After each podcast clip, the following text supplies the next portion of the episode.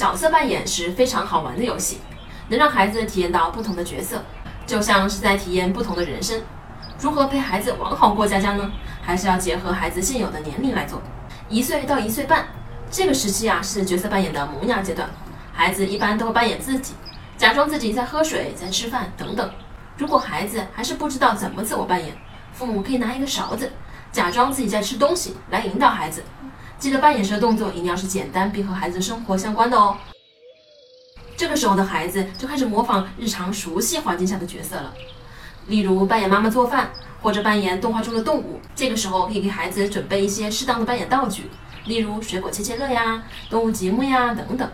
在孩子两岁以后，可以适当的开始提升孩子的扮演难度，例如拿一个套环当甜甜圈，把杯子当海，把杯子当娃娃的帽子等等，适当的激发孩子的联想以及想象能力。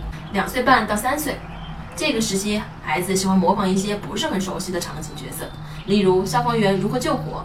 通过绘本以及平时父母的一些描述呢，孩子会想去模仿如何像消防员一样去帮助他人。多带孩子见识外面的世界，动物园、博物馆这些生活体验都可以成为角色扮演的素材。我是不完美柚子妈妈，关注我，为你分享最有深度的育儿知识。